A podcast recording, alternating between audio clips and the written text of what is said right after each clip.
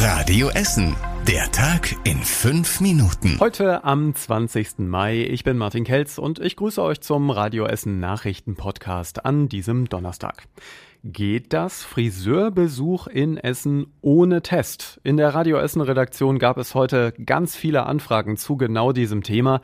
Die Essener Friseurinnung hat den angeschlossenen Betrieben heute mitgeteilt, dass ab morgen nicht mehr in jedem Fall ein negativer Corona-Test mitgebracht werden muss. Es ist kompliziert und Kostas Mitsalis erklärt die Einzelheiten für Radio Essen. Ab morgen sind Friseurtermine in Essen auch wieder ohne negativen Test möglich. Jetzt kommt das Aber. Das geht nur dann, wenn die Kundin oder der Kunde und auch die Friseurin und der Friseur zu keinem Zeitpunkt die Maske absetzen. Außerdem muss es eine FFP2 oder eine vergleichbare Maske im Salon sein. Wenn ein Kunde sich zum Beispiel den Bart schneiden lassen will und dafür die Maske abgesetzt werden muss, dann braucht der Kunde unbedingt einen negativen Test. Das Dokument muss vor Beginn der Friseurdienstleistung gezeigt werden. Und auch sonst stehen bei uns in Essen viele Lockerungen an. Heute um Mitternacht endet bei uns in der Stadt die Bundesnotbremse. Die offizielle Bestätigung ist da. Als erstes fällt noch in der Nacht die Ausgangssperre weg. Ab morgen gelten dann weniger Kontaktbeschränkungen bei uns. Die Hotels und Campingplätze dürfen wieder aufmachen. Cafés und Restaurants dürfen ihre Außenbereiche wieder öffnen. Auch beim Shoppen gibt es Erleichterungen für uns alle, genau wie für Sportvereine. Alle Erleichterungen ab morgen haben wir nochmal im Netz für euch aufgeschrieben. Der komplette Überblick steht auf radioessen.de. Ein Arzt aus Rüttenscheid steht aktuell im Verdacht, sich mit fragwürdigen Corona-Impfungen bereichert zu haben. Aufmerksam geworden ist die Essener Polizei auf den Fall durch einen Polizeieinsatz in der Praxis. Ein Patient war mit dem Arzt nämlich in Streit geraten. Der Mann wirft dem Mediziner vor, gegen Bargeld eine Corona-Impfung verabreicht zu haben. Außerdem soll ihm der Mediziner Blankoaufkleber für den Impfpass mitgegeben haben.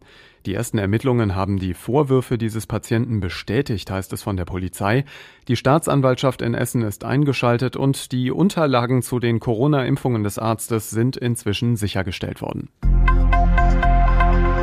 Ehrenamtliche aus Essen können sich möglicherweise bald schneller gegen Corona impfen lassen. Im Gesundheitsausschuss der Stadt ist eine Resolution dazu verabschiedet worden. Die Verwaltung will sich beim Land dafür stark machen, dass es ein Sonderkontingent von Impfstoffen geben soll. Wenn die Stadt damit Erfolg hat, dann sollen Ehrenamtliche in Kirchen oder in Wohlfahrtsverbänden und auch in Sportvereinen schneller geimpft werden können. An den Essener Schulen fallen die Reaktionen auf die Öffnungspläne aktuell unterschiedlich aus. Ende des Monats sollen alle Schüler in Nordrhein-Westfalen und damit auch bei uns in Essen ja wieder zurück in die Klassenzimmer. Der Schulleiter der Elsa Brandström Realschule findet das nicht so gut. Er glaubt, das Risiko sei aktuell zu groß und dass die Corona-Zahlen wieder steigen. Das Nordostgymnasium ist von den Plänen überrascht worden und hätte mit dem Präsenzunterricht für alle lieber noch etwas gewartet. Die Schulleiterin des Gymnasiums in Werden war gegenüber Radio Essen etwas optimistischer. Sie sagt, dass sich Schüler und Lehrer sehr über die Rückkehr zum Präsenzunterricht freuen. Die Corona-Pandemie macht unter anderem auch den Imkern hier bei uns in Essen sehr zu schaffen.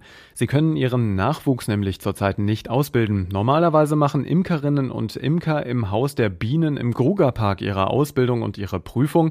Das geht aktuell aber nicht wegen der Corona-Schutzmaßnahmen. Wilfried Meinhardt bildet seit Jahren den Nachwuchs aus und kann sich vor Anfragen aktuell kaum retten. Wobei die Schulung jetzt ja schon im zweiten Jahr ausgefallen ist, weil uns ein Haufen Probleme beschert, weil viele Imker auch keinen Honiglehrgang gemacht haben, auch gar nicht Honig abfüllen dürfen. Das fehlt uns ja alles. Das müssen wir alles nacharbeiten, dann vielleicht nächstes Jahr. Ne? Über 120 Imkerinnen und Imker stehen aktuell auf der Warteliste. Nur knapp die Hälfte könnte im nächsten Jahr die Ausbildung machen, wenn die Schulungen wieder erlaubt werden sollten.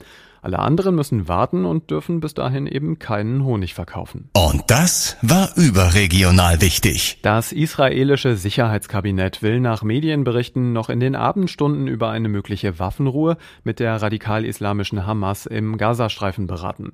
An dem Treffen sollen unter anderem Israels Regierungschef Netanyahu und auch wichtige Armeevertreter teilnehmen. Und zum Schluss der Blick aufs Wetter. Es gibt heute Abend noch einige wenige kurze Schauer und zweistellige Werte bei bei uns in Essen. Morgen geht es dann in einen sehr bewölkten Tag mit wenig Sonne, aber wenigen Schauern auch.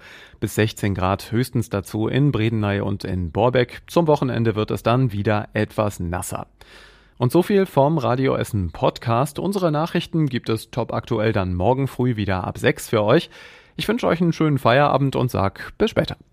Das war der Tag in fünf Minuten. Diesen und alle weiteren Radio Essen Podcasts findet ihr auf radioessen.de und überall da, wo es Podcasts gibt.